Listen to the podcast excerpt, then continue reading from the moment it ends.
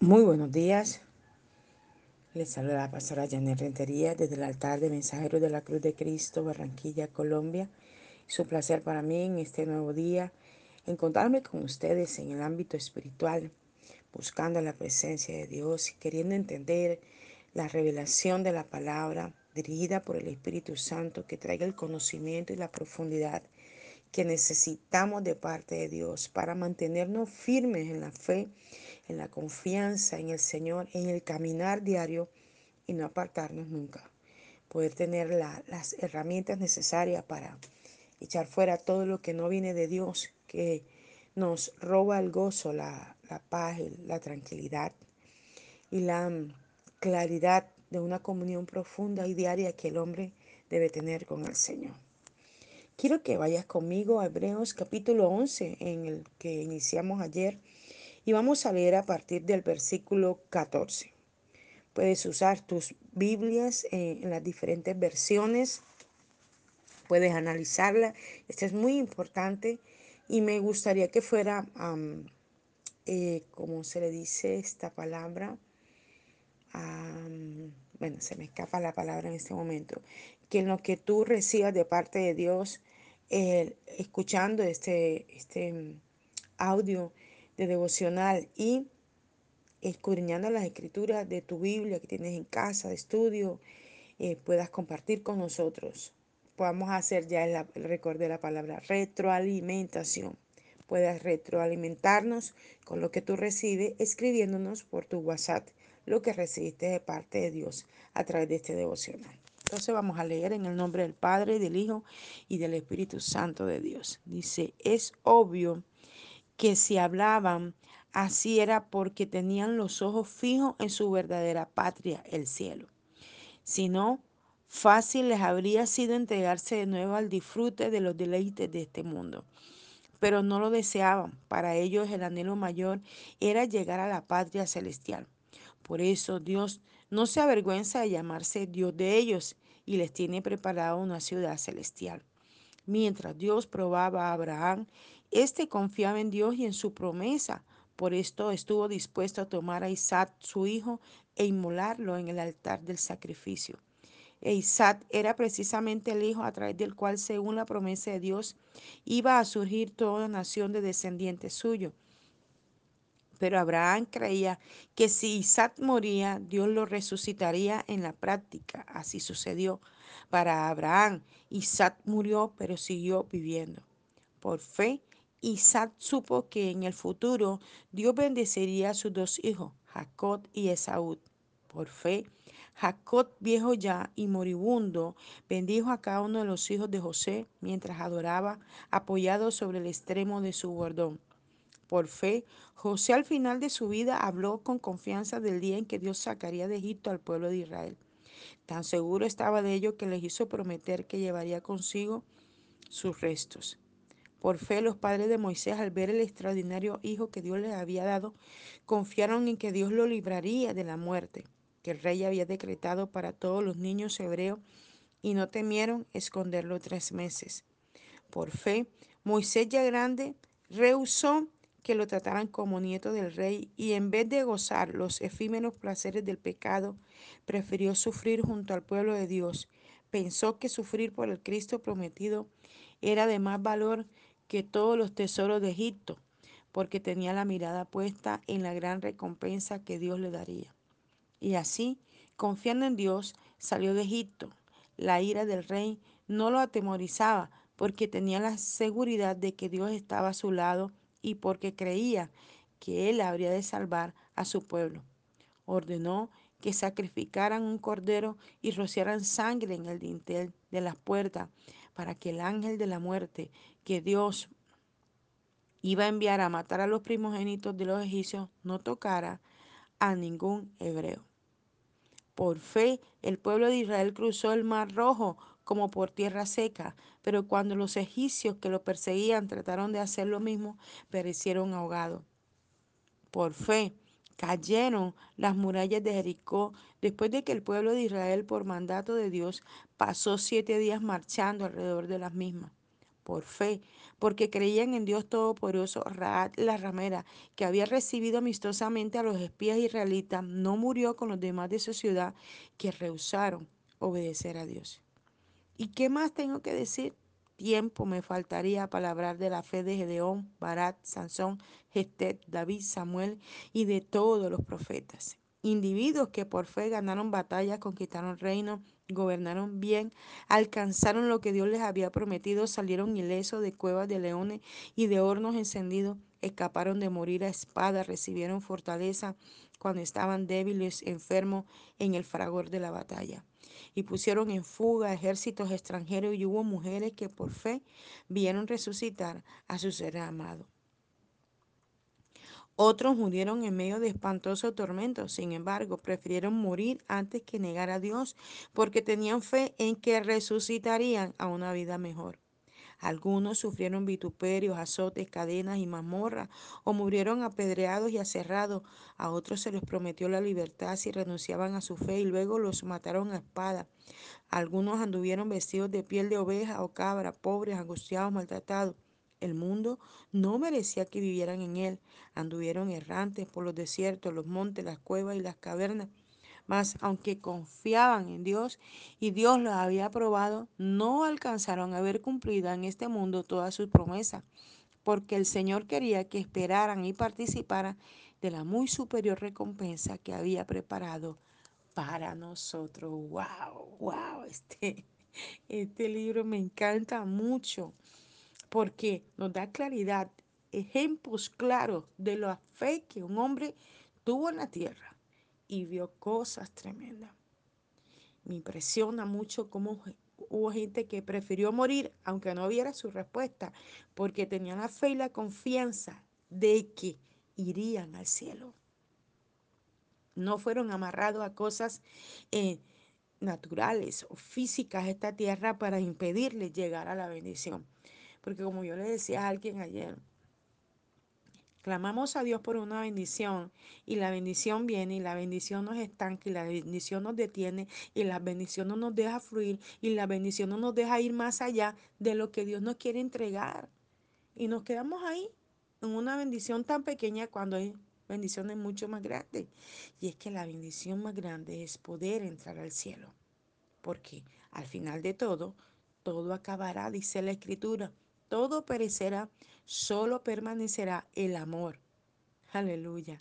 Y es ese amor de Cristo que nos impulsa a adquirir la salvación tan grande que lo tuvo a través del sacrificio de la cruz y que nos llevará al cielo. Y es la que tenemos que cuidar con temor y temblor. Y cuando hacemos eso, entonces Él trae las añadiduras, lo que tú y yo requerimos. Y mira que claramente el versículo 14 dice, es obvio que si hablaban así era porque tenían los ojos fijos en su verdadera patria, aleluya, el cielo.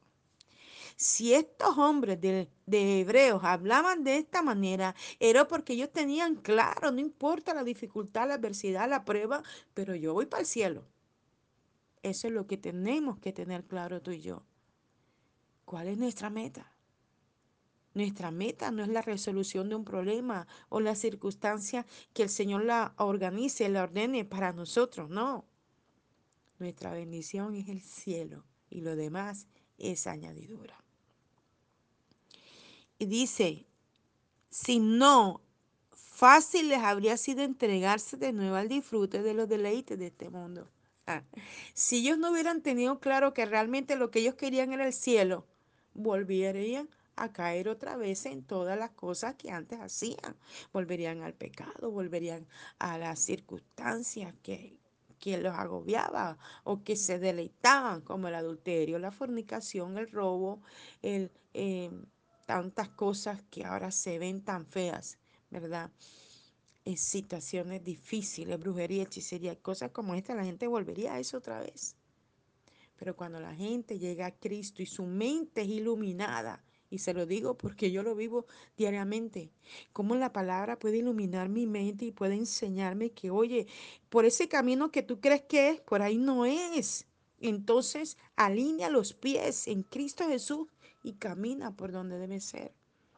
Cuando tú te das cuenta que al parecer lo que yo pienso y lo que yo hago es lo correcto, pero cuando la palabra viene y te ilumina y tú dices, wow, pero yo pensaba que estaba haciendo bien y ahora me doy cuenta que no es correcto o no es totalmente malo lo que hago, ¿verdad? Porque tiene algo de bueno o de malo, pero de verdad que debería ir más al bien que al mal. Y la manera como puedo ir al bien es a través de la escritura, a través de la instrucción de la palabra. Y sigue diciendo, pero no lo deseaban. Para ellos, el anhelo mayor era llegar a la patria celestial. Ese es el anhelo mayor que tú y yo debemos tener. El anhelar la salvación tan grande que Cristo nos ha dado a través del Calvario. Dice, por eso Dios no se avergonzaba de llamarse Dios de ellos y les tiene preparada una ciudad celestial. Dios nos ama y nos ama en sobremanera y por eso quiere sacarnos de tanta oscuridad en que estamos y quiere bendecirnos. Quiere hacer cada cosa a nuestro favor. No sé qué necesitas esta mañana, tú que escuchas este devocional, pero sí puedo decirte que el Señor quiere traer respuesta a tu necesidad, pero lo que quiere es tu corazón. Hay un versículo que dice, dame, hijo mío, tu corazón. El Señor quiere tu corazón y el mío cada día. Cada día, hermano.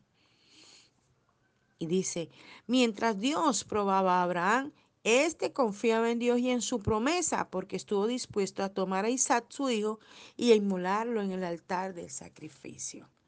¿Cómo es posible este Dios tan malo, tan perverso, que le dice a Sara y a Abraham que van a tener un hijo? Y Sara ya había perdido la costumbre de tener un hijo. Y luego Dios le dice que va a tener un hijo y le entrega un hijo.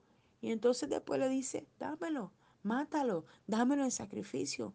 Cualquiera pudiera pensar esto, ¿verdad?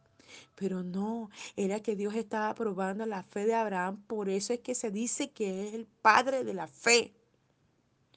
Porque le dijo, dame tu hijo. Y él dijo, tú me lo diste, Señor. Entonces yo te lo entrego. Y él tomó, dice la escritura, de su mano a su hijo y fue con los criados y llevó animales y le dijo a los criados, espérenme aquí y yo voy más adelante a ofrecer el sacrificio. Ni siquiera los criados sabían, ni siquiera su hijo sabía que el sacrificio que Dios le había pedido era matar a su hijo.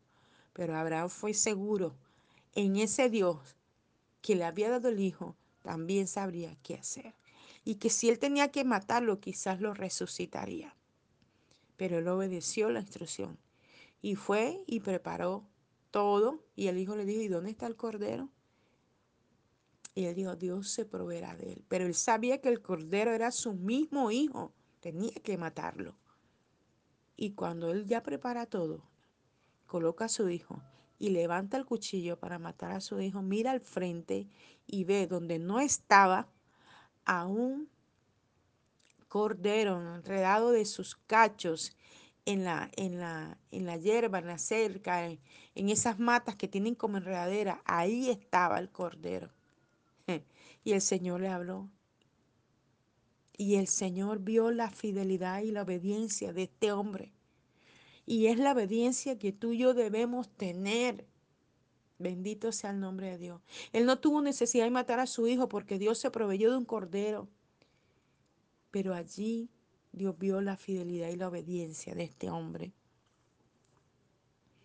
Dice, Isaac era precisamente el hijo a través del cual, según la promesa de Dios, iba a surgir toda nación de descendientes suyos. Pero Abraham creía que si Isaac moría, Dios lo resucitaría. En la práctica así sucedió. Para Abraham, Isaac murió, pero siguió viviendo. Ay, qué tremendo. En la práctica, eh, diríamos, pero ¿cómo así? Porque él no lo mató. Claro, él murió en las emociones, él murió en los sentimientos de Abraham, él murió. Porque Abraham dijo, me imagino yo, tú me diste un hijo y tengo que matarlo, entonces va a morir primero aquí en mis emociones, va a morir primero aquí en mis sentimientos, en los apegos que a veces tenemos en las cosas, en los apegos. A veces este, Dios le dice a alguien, Tienes que irte de tu tierra y de tu parentela, como se lo dijo Abraham. Y comienza la gente, ay, no, yo no, ¿cómo dejo a mi mamá y a mi papá y a mis hermanos y a mis hijos? ¿Cómo lo hago? Es que yo los amo a ellos. Y he visto gente que ha perdido bendiciones por los apegos.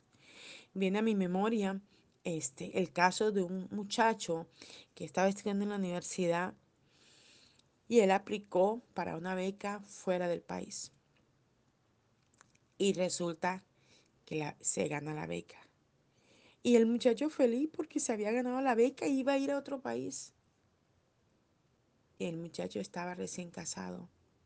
Y entonces comenzó la mamá y el papá y los hermanos a decirle, pero ¿cómo te vas a ir? ¿Y te puede pasar algo? Mira que la gente viaja a otro país y los matan y mira y tata. Y comenzó y lo metieron en toda esa marasma de pensamientos y ideas extrañas. Y el pelado decidió no irse. Pasó el tiempo y termina su carrera. Eh, perdón, estaba terminando su carrera y entonces le habla un compañero que sí aceptó y le dice, mira, esto aquí es hermoso, me ha ido súper bien, he logrado esto, esto, esto, eh, me, me, van a dar algo para que yo pueda, al terminar eh, esto, pueda regresar.